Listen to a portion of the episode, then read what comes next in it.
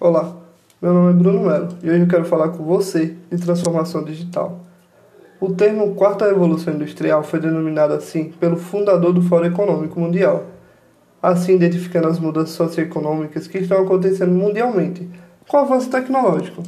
Ele citou, abre aspas, estamos no início de uma revolução que alterará profundamente a maneira como vivemos, trabalhamos e nos relacionamos é uma escala, escopo e complexidade. A quarta revolução industrial é algo que considero diferente de tudo aquilo que já foi experimentado pela humanidade. Fecha aspas. A transformação digital está causando mudanças em todos os âmbitos, mudando toda a forma de relacionamento e estilo de vida. Se pensarmos que há alguns anos nós tínhamos que ir à locadora e pegar um filme, hoje temos a Netflix, Amazon, Globoplay, No, e entre outros canais que estão se adaptando a essa nova realidade. Hoje, com seu celular, você consegue abrir uma conta sem necessidade de ir ao banco, como Nubank, Inter, BS2 e outros bancos digitais. Hoje também temos as criptomoedas, as moedas digitais, que temos como a mais famosa a Bitcoin.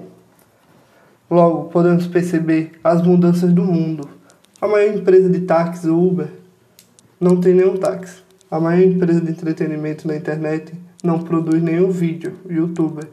Então, a única palavra que resta para a transformação abrupta e cada vez mais rápida que vamos sofrer no cotidiano é adaptação. Podemos citar várias empresas que foram obrigadas a se adaptar ao mercado ou iriam à falência. Talvez um dos melhores exemplos são as operadoras telefônicas, que tinham seus planos voltados a oferecer aos clientes SMS ligações Hoje, o WhatsApp é a maior rede de mensagem telefônica e já trabalha com ligação de voz e vídeo, além de outros, como o Skype. Adaptar significa sobreviver. Também temos casos de insucesso, como a Nokia e a Kodak. O mundo está em constante transformação e temos que nos adaptar rapidamente ao mesmo, para que possamos continuar crescendo como sociedade. O número de empregos na área de informática é crescente, enquanto que a quantidade de pessoas preparadas para assumir os mesmos não será o suficiente.